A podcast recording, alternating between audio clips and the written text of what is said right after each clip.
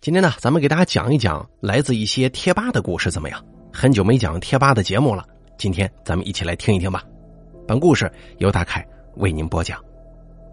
先说第一个魂路。以前我跟朋友说，医院和火葬场是两个永远生意兴隆的地方，因为病跟死是谁都无法拒绝的一件事儿庄子曾经有过一句话。说人活着就是不往以待尽，说的虽然残酷，但倒也是现实。既然生命过一天就少一天，那为什么不把握住当下，好好的过好每一天呢？于是这句消极的话又有了一些积极的意义。虽说现在的科技发展日新月异，医院里也都秉持了科学的精神治病救人，但是这种生离死别的地方待的久了。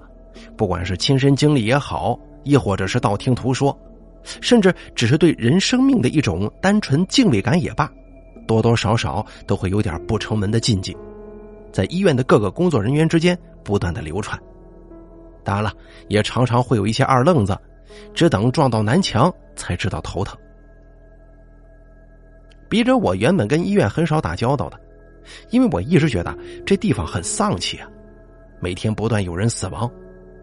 不过后来有一天，我师傅忽然点开了我，说：“这个地方虽然不断有人死亡，但每天呢也不断有人出生嘛。生死只是一个大圆圈，应该要看到生生不息，不能只看到日落西沉的一面呢。”有这么一个推拿治疗腰部的医生，这个故事就是他给我讲的。那段时间，他们医院的医生接二连三的出状况，有的忽然开车被撞，有的天天高烧不退。也有的无精打采开错药，好在挂点滴的护士细心呐，发现的早，没出大事儿最严重的事儿就是院长自己抽烟，把沙发给点着了，差点烧了办公室啊。于是大家纷纷传言说医院的风水坏了，接下去还得出大事儿于是有人呢就向院长建议，实在不行找个人来看看吧。不过这院长是个坚定的无神论者。还把提建议的人给臭骂了一顿。直到他自己经历了一件事儿，才发现事情好像啊，并不如他想象的那么简单。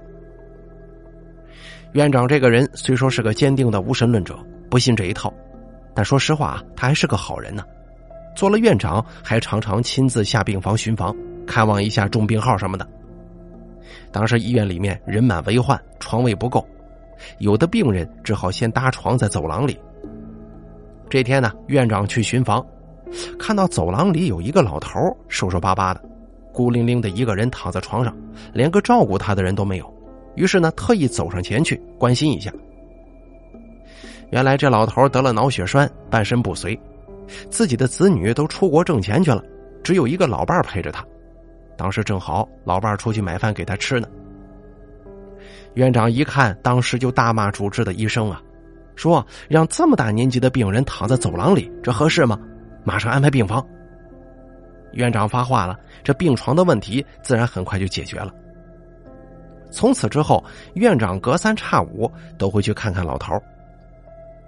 忽然有一天下午，院长在办公室办公，下午嘛，人都会有点乏，迷迷糊糊之间，竟然看到那个老头走到他办公室了，笑眯眯的对院长说：“我病好了。”要出院了，特意来感谢一下院长的，并且他还特别关照院长一定要小心身体。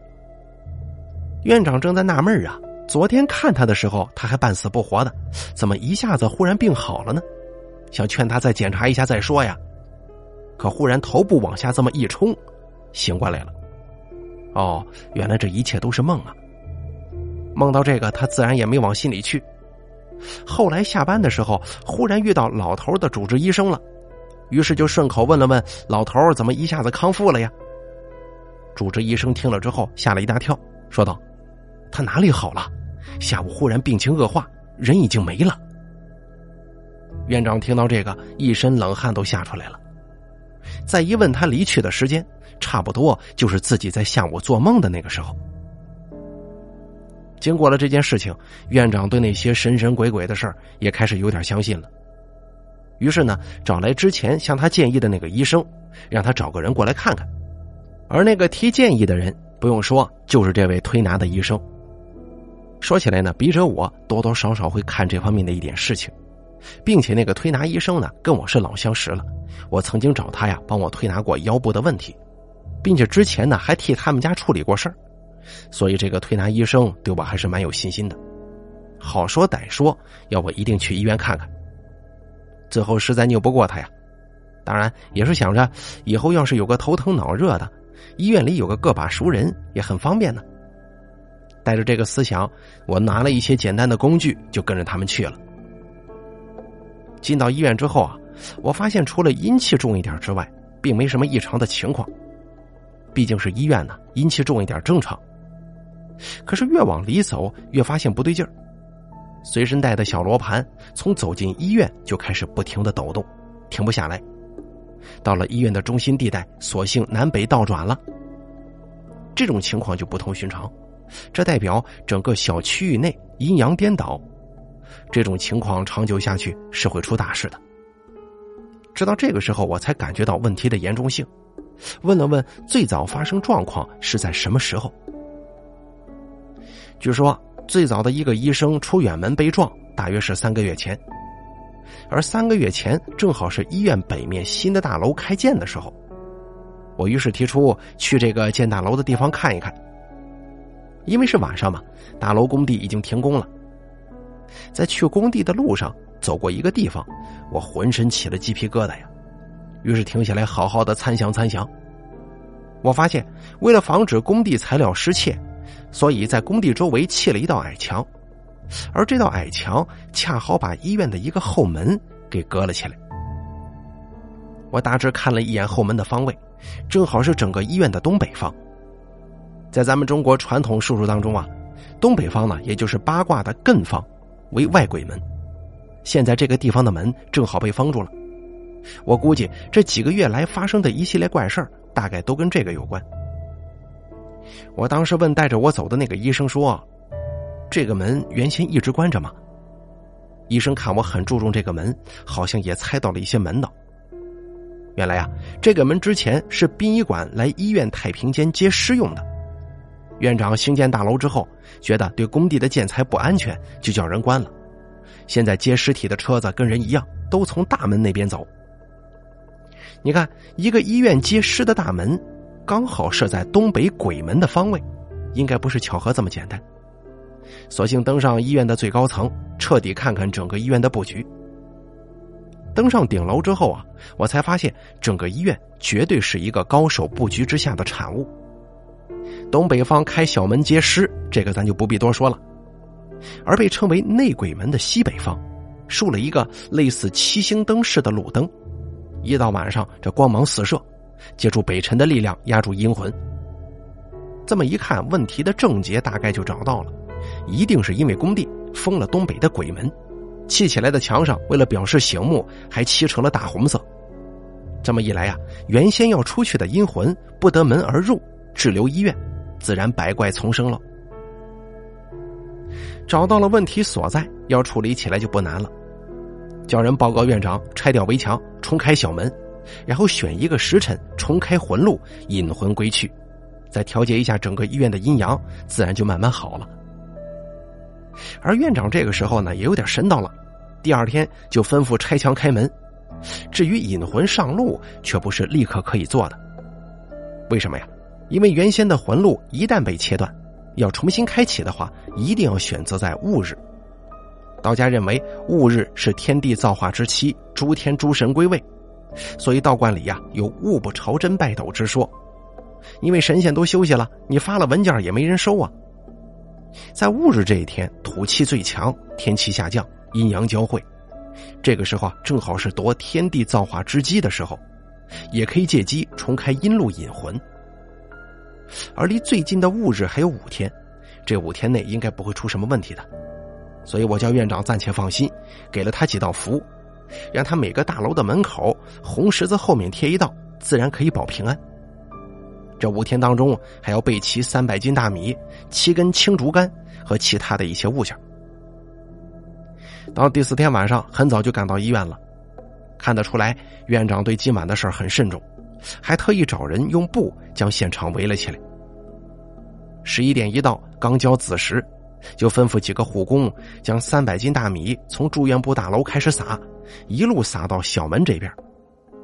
米为五谷之精嘛，可以打开阴阳，所以广东、香港那边请魂也都用米，称之为问米，这个是有一定道理的。当然了，后头还有一系列操作，咱这就不一一细说了。做的差不多的时候，现场忽然开始起风，将地上的米都往小门的方向刮。当刮到一堆的时候，忽然风一下子停了。据后来跟我同去的朋友说，他看到起风的时候，远远的奔过来一排好几辆马车呀，车上都空空荡荡的，没有人。忽然凭空的出现了一群人走向小门。全部上了车之后，这风就停了，然后就看着马车继续前进，逐渐消失在夜幕当中。当然了，这些我自己并没看到，我也不知道是不是真的有马车过来接的。据说后来院长还梦到过那个老头一次，是特意来谢谢他送他上路的，好像还提了东西来送他吃，这个咱就不知是真是假了啊。咱们再给大家说下一个故事啊。自古以来，金钱人人都爱，为了金钱，不知上演多少生离死别；为了钱抛妻弃子，为了钱另投怀抱。当然了，君子爱财，取之有道，本是无可厚非的。但有的时候啊，为了自己的一己私欲，作奸犯科，就自作孽不可活了。不过有的时候，人情国法又是很难分得清的，合情不合理，合理不合情，真是让人难以取舍呀。咱们上头也说了，我呢身上多多少少懂点这方面的事儿，而我们这一门传到现在人已经不多了，这也可能是大势所趋吧。当然也有不轻外传、比较保守的缘故。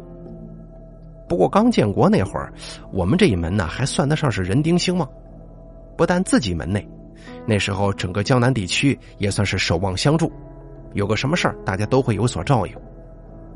但是经历了伟大的史无前例之后啊，基本上全部打散，只剩下一盘散沙。刚刚改革开放那会儿，人们的生活水准还不是非常的富裕，普通人家都是过得紧紧巴巴的，但是人心还好，虽然也会发生一些小偷小摸的事儿，但好像恶性案件并不太多。不过有一段时间，忽然盛传市里银行的金库被偷掉了。警察夜夜巡逻，也没能找到犯罪嫌疑人。街头巷尾都这么传嘛，大家也就这么一说，我们也就这么一听。不过有一天，警察找上了门。那个时候，警察上门是一个很严重的事儿。我们门里的人呢，都秉承着不入宫门的祖训，所以猛一见到警察，心中都有点慌。后来经我们那儿的户籍警一解释。才知道是市局里有人请我们一家去喝茶叙旧，门外车子都派来了。说到叙旧这个词啊，最让人不解，这跟警察有什么好叙旧的？不过车都开来了，你不去也不成啊，只好赶鸭子上架，上车走一遭了。不一会儿到了市局，就由一个人把我们带到会议室，这么等着。大家是大眼瞪小眼的。不一会儿，有几个警察陪着一个被他们称呼为邓老的人进来了。据我爷爷后来说，他还当是哪个邓老呢？原来是之前一起拜门的一个师兄，不过吃不了苦啊，学了一年多就自己出去闯荡了，没想到现在混大发了。我爷爷那个时候在钢厂里做小组长，估计心中啊相当不平衡。他们见面还真就是叙叙旧。后来吃饭是去国际饭店吃的，那个时候国际饭店还算是上海著名的高楼大厦，小孩子都喜欢数到底有几层。那顿饭吃公家的，什么菜是记不得了，反正很丰盛。在饭桌上才知道，原来当年离开师门之后，这个邓老一路北上发展，最后终于结识了一个重要人物，于是就变成了现在的地位了。这次重来南方啊，确实是因为出了一个大案子，由于其中所涉及的内容脱离了现有科学认知，所以警察自己感觉有点搞不定啊，上面就派邓老来协助办案。邓老的功夫说没有吧，有一点；说有吧，可能这实际操作上会有些问题。但这面子不能丢啊，于是就以叙旧之名把我爷爷找来了。根据他的描述，金库里到目前为止丢失了三万块钱。现在看来，这三万块钱不算什么大数，但是在八十年代，有个万元户那就很了不起了，三万块钱绝对算是不小的数目了。最主要的是，如果找不出这个小偷，以后继续少下去，积少成多，那可就不得了了。既然少了钱，找警察是正经事儿啊，找我们门里的人干什么呀？原来金库在接连发现失窃之后，已经派人轮流蹲点了，但钱该少的还是少。最为诡异的是，金库大门根本就没有开合的痕迹，更别说什么撬门呐、打洞之类的。所以市里的人才觉得不是这么简单。其实啊，常跟凶杀案这些东西打交道的人，多多少少都有点迷信，于是就作为特例向上汇报，请邓老下来。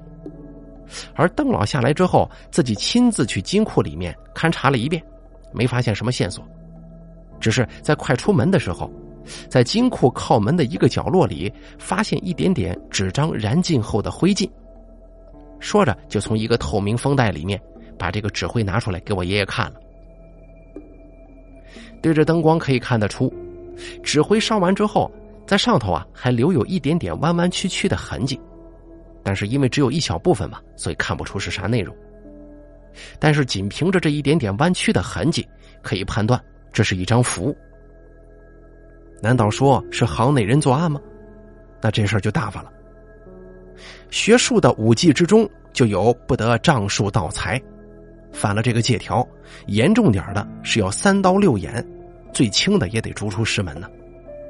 究竟是谁这么大胆？偷钱不说，还敢偷金库的钱呢。于是就向邓老提出再去金库勘探一次。当时是白天呢，银行还在办公，就约好晚上再去。吃完了饭，又派车送我们回家。晚上的时候，邓老坐车来接我爷爷去金库查看。而接下来所发生的事儿，我就没有亲身经历了，只是听我爷爷的口述。当天晚上，他们重回金库，里里外外都看了一遍，什么都没发现。可是，正当大家一无所获，准备离开的时候，密封的金库里忽然好像有一阵阵的凉风吹来，职业警觉让他们觉得很不寻常，但是一时半会儿也摸不出啥头绪。第二天又得到报告，说昨晚金库又失窃了一万块。这下子老邓的面子挂不住了呀！那北边来的大专家嘛。眼皮子底下少一万块钱，你这还叫什么专家呀？我爷爷却安慰起老邓来说：“不怕他偷，只怕他不偷。只要继续偷，就总能逮住他。”说着，从包里拿出四片木板来，四片木板上分别画有一道符箓，将这木板交给老邓，让他摆在金库的四个角落。接下来做的就是慢慢的等，一定会有所发现的。老邓兴冲冲的拿着木板就去布置了。第二天一大早去看看有没有啥收获呀？可门一打开，啥都没有，钱也没少，更没什么新的发现。一连六天都是如此啊！老邓都有点泄气了。到了第七天的早上，一大早，这公用电话就来我们家门口喊：“某某某来电话了。”穿衣起床去弄堂口的公用电话厅接了电话，才知道是老邓打来的。说昨晚在金库有重大发现，车子一会儿就到。不一会儿，车子就到了门口。我爷爷也是急匆匆的上车去想看个究竟嘛。到了金库，老邓早就等在那里了。看到我爷爷来了，忙不迭的把他迎进去，带他去看一个东西。进到金库里面，发现就在金库的门口多了一张黄表纸和一叠钱，正好又是一万块。老邓拿起黄表纸给我爷爷看，这一看就知道是武昌符，感情这位道友是在用阴兵进行搬运呢。还没等他把符看清楚，来了一个穿警服的领导，说也要看看这符。可能是里面的灯光不好吧，他拿着符走到外面去照着灯看，可是，一踏出金库的大门，那黄表纸竟然就在他的手中，砰的一声烧起来了，一眨眼的功夫。成为了一堆灰烬。这个时候，老邓就急了，又是北边来的专家，就开始数落那个警察。那个警察看警衔也是个不小的官这个时候不知道是被吓傻了，还是真觉得犯了错误，竟然被说的连屁都不敢放一个。骂了半天，老邓只好又转身来找我爷爷。爷爷这个时候心里其实已经明白了一大半，这个不但是行内人作案，而且从刚才那张符里的花字来看，是哪个门的也可以猜个八九不离十。但是这件事情现在再往下办可就难办了，因为牵扯到不同门派嘛，要是一个不小心双方斗起来，这可就是大事了。所以说这符烧了，倒可以说是断了线索，无从查证。就在这里把这件事做一个了断吧。线索一断，之前失去的赃款自然也难以查找。其实银行方面对之前失去的钱倒不抱有什么希望，只希望以后不要再少了就好。这一点我爷爷倒是一口就答应了，让他们拿来两桶清水，依次在清水里面化入两颗丸药，并且还在金库的四面用清水画了四道结界的符，安了安银行的心，不会再发生失窃的事了。因为是自己弄坏了物证嘛，所以警察那边也没什么话说，草草写了个报告交了上去。老邓在这待了一个多月，果然呢也没再发生什么失窃的案件了，于是重谢了爷爷，也启程北上了。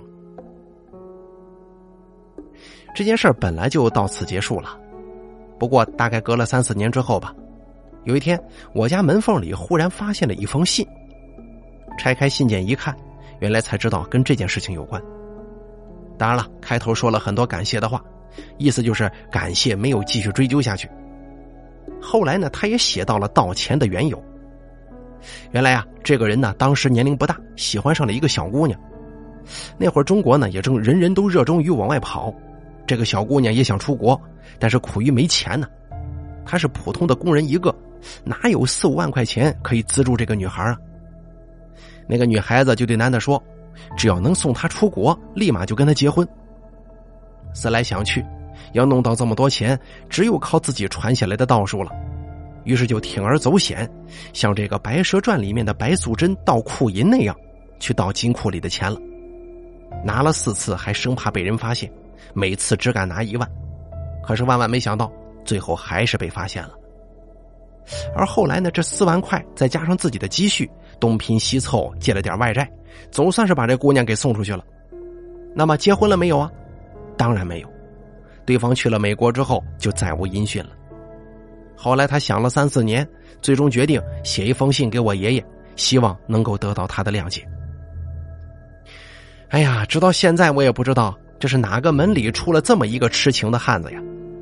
爷爷也是一直讳莫如深，只说是另一门中的一个后辈，但是那一门跟我们大有渊源。也算是还他们一个人情了。好了，咱们接着往下说下一个故事啊。保尸延寿。佛教说，人间有八苦：生老病死、怨憎会、求不得、爱别急、五阴聚。将人世间的种种不如意统御于这八苦之中。生老病死无人可免。对于另外四苦，每个人都有每个人不同的感受。南朝江淹在别赋中的一句话是这么说的：“黯然销魂者，为别而已矣。”道尽了天下多少为爱别离的痛苦心声。而人生最大的别离，莫过于死亡了。死亡既是一定，却也是无定。谁都知道自己必死，但谁也不知道自己什么时候会死。道家讲：“顺则为人，逆则为仙。”于是有一些人呢，希望利用道术进行延寿。但其实，人生在天地之间，事情的发展往往一环扣一环。你受事严了，往往会惹出无穷无尽的麻烦，令人后悔不已呀。这个事儿呢，作为家里的一个禁忌来说，具体是多久之前发生的，已经说不清了。只记得是爷爷小时候发生过的事儿。自从发生了这件事情之后，家里就一代一代的把这个事儿传了下来，并且告诫后人不得妄为。绝不可以再做此类事情，那就是保尸延寿。按照时间进行推算，这件事情应该是发生在民国年间。某一天，一个陌生人敲开了我家的门。那个时候，为了避日本人，刚从乡下躲到上海租界里不久。打开门之后，也不认识这个站在门外的人，但是那个人拿出的那件东西，却让我们家大惊失色。那个人拿出来的是半只老虎。其实这个东西说穿了，历史上也是一种常见的物件，是原来朝廷上用来调兵的虎符。虎符一般都是一分为二，统兵的将领有一半，朝廷那儿有一半。一旦需要出兵，则必须两块凑成一整只老虎，才能调动军队。现在看到的这一块，是不知道哪一辈人降服一只铁头僵尸的时候从尸体上顺下来的。不过我一直觉得应该是盗墓盗出来的。当然了，这些都是闲话啊。而这块虎符呢，我家现在只有一半。另一半在另一个门的家族里，我们两门平日往来不多，但因为祖上的交情，定有盟约。一旦有一家有搞不定的事情发生，则持虎符来见，那么另一家见符之后，必须要来帮。但是，一般来说啊，一家之中总有几个高手可以独当一面，当然了，更多的则是像我这种低手。所以好多年了，一直都没有看到这半片虎符，而今天忽然看到。就知道对方家一定是发生了什么不得了的事儿啊！见到虎符之后，不敢马虎，让家里当年据我爷爷说最好的能手下去。至于这位能手的故事，以后有空再跟大家说吧。可惜啊，最终为了逞能，死在了一个墓里。因为太多辈了，我也不知道该怎么称呼他，就先叫他师爷吧。原来对方还住在乡下。所以只好收拾行装，跟来人一起赶了过去。经过一天一夜的车马颠簸，来到了目的地。对方早些年就依靠一位大官发达富贵了起来，所以家中的宅院是庭院深深。但是流传到那个时候，已经是显得死气沉沉，十分破败了。当时一进他们家院子门，师爷就感到不同寻常。原来整个院子的布局是按照奇门遁甲中的六甲避兵局来布设的，所以这么大一座院子，能够在当年的乱世之中保持那么久，而不被战火所摧残。但这个还不是最稀奇的，因为一般来说，会道术的人家利用道术来布家里的局并不少见，招财的、避道的等等等等都有。而之所以让师爷感到不同寻常的事儿。是这个宅子里头啊，几乎没什么人气，反而是湿气冲天。这种情况不应该出现在这儿啊。于是呢，他就留了个心眼儿，跟着那个人小心翼翼的往宅子深处走。走到一半，来人让师爷在厅堂稍后，自己去请主人出来。于是师爷就坐在堂上，静静的等候主人到来。因为多少年了，两家只是书信往来，很少见面。所以师爷当时也很好奇，这个主人到底长什么模样。不多时，那家的主人就在带路的那个人的搀扶之下走了出来。可以看得出，他年龄已经不小了，起码六十开外，两眼深凹，一望可知，已经很多天都没睡好觉了。这主人坐定之后呢，也没人奉茶。这个要在平常，你这么大一宅子，连个下人都没有，也算是一桩奇事啊。但现如今兵荒马乱，师爷心里自己想，可能也都逃出去了吧。双方寒暄一阵，这主人呢总是一副欲言又止的样子。师爷是个急性子，等了半天都不知道这趟过来到底做什么。难不成是老人家在乡下孤单了，找人聊个天不成吗？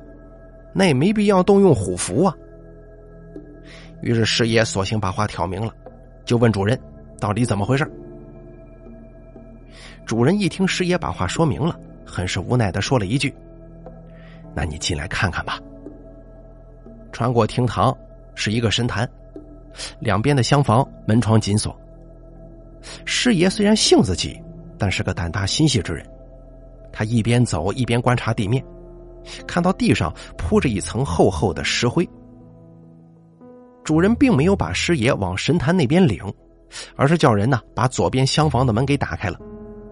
师爷进去一看，发现门内床上躺着一个被朱砂绳重重捆住的一个人，床两边的帐子上还挂着镇尸符。这活人如果撞邪，怎么还需要用到镇尸符呢？可是等走近一看，床上的哪里是什么活人呢？就是一具行尸。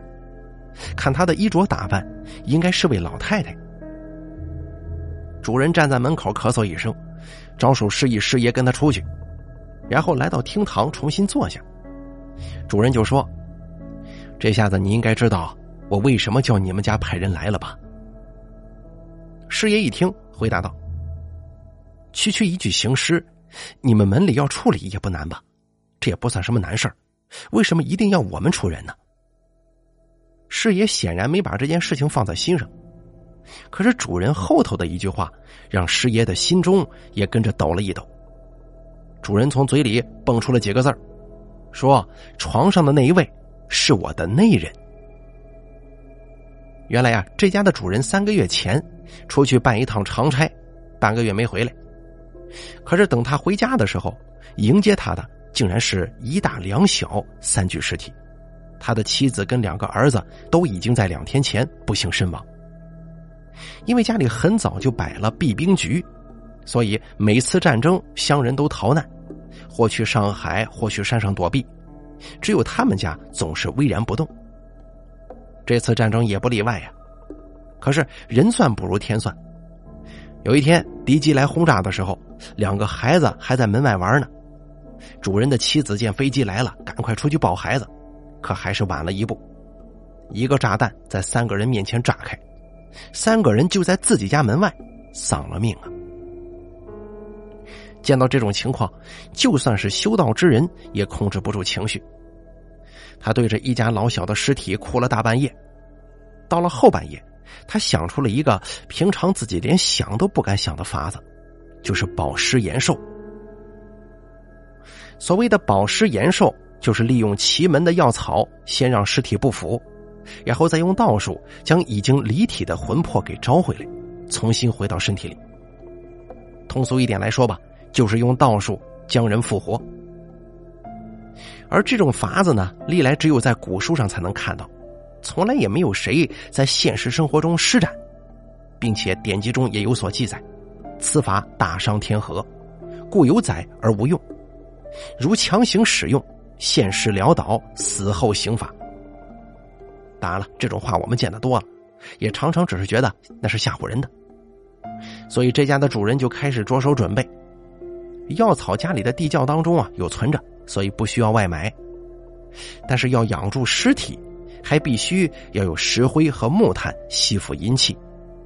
这就是为什么前头师爷走到后堂去的时候，发现这地上铺了一层厚厚的石灰的原因。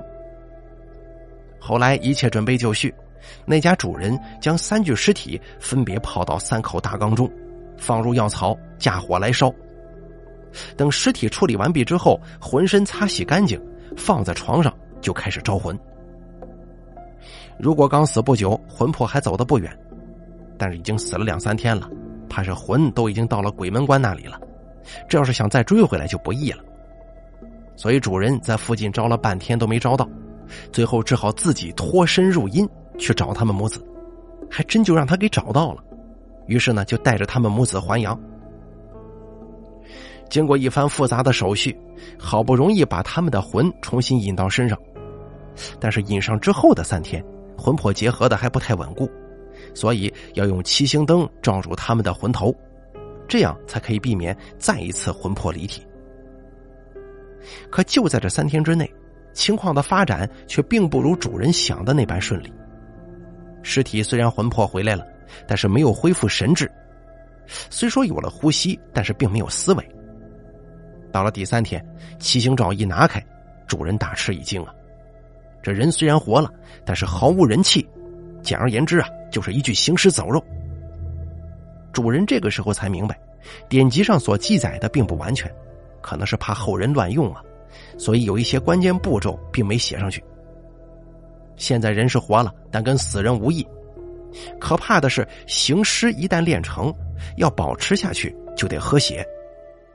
那么这血从哪儿找啊？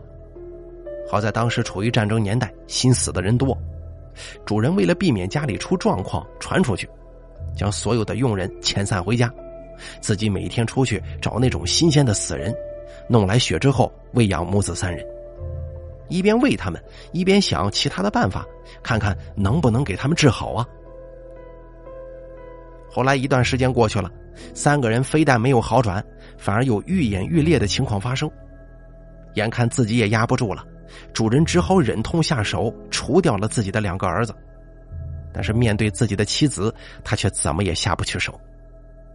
妻子跟他两个人都是在一个师门学艺的，青梅竹马，最后由师傅证婚，结为夫妻，几十年来互相扶持。现如今要自己亲手除掉他，实在是于心不忍呐。但是养在家里，终有一天养虎为患，所以思来想去，最后唯有找我们家出人来办这个事儿，所以才会请人送来虎符求救的。事情的来龙去脉终于搞清楚了，要去除行尸不是什么难事师爷让主人准备好三根银针，这就开始动手。东西拿来之后，主人走到外堂等着。半个时辰没到，师爷走到外堂，请主人去看。而此时的主人看到的就是一具完完全全的尸体了。这下子任务完成，师爷也不便久留，于是就告辞回家。主人也无心留他，重谢了师爷之后，让那个带师爷过来的人把他给送回去了。后来过了半个月，那个带路的人又来到了我们家。还是拿着那个虎符，不过这回啊是把虎符交还给我们家的，因为他家主人在师爷走了之后不久，把这个虎符交给了他，让他半个月后还给我们家，而自己在七天前一把大火是连人带屋子全都烧了，这下子他跟他的妻子孩子也算是永远的在一起了。好了，咱们这些贴吧里的故事呢，就给大家讲到这儿了，很有容嬷嬷故事的味道哈。讲的也都是民间的一些能人呐、门派呀、一些奇闻异事，很是好听。最近呢，也确实有很多朋友问我，大凯你为什么不做容嬷嬷系列故事了？我们特别喜欢听，也都很有期待。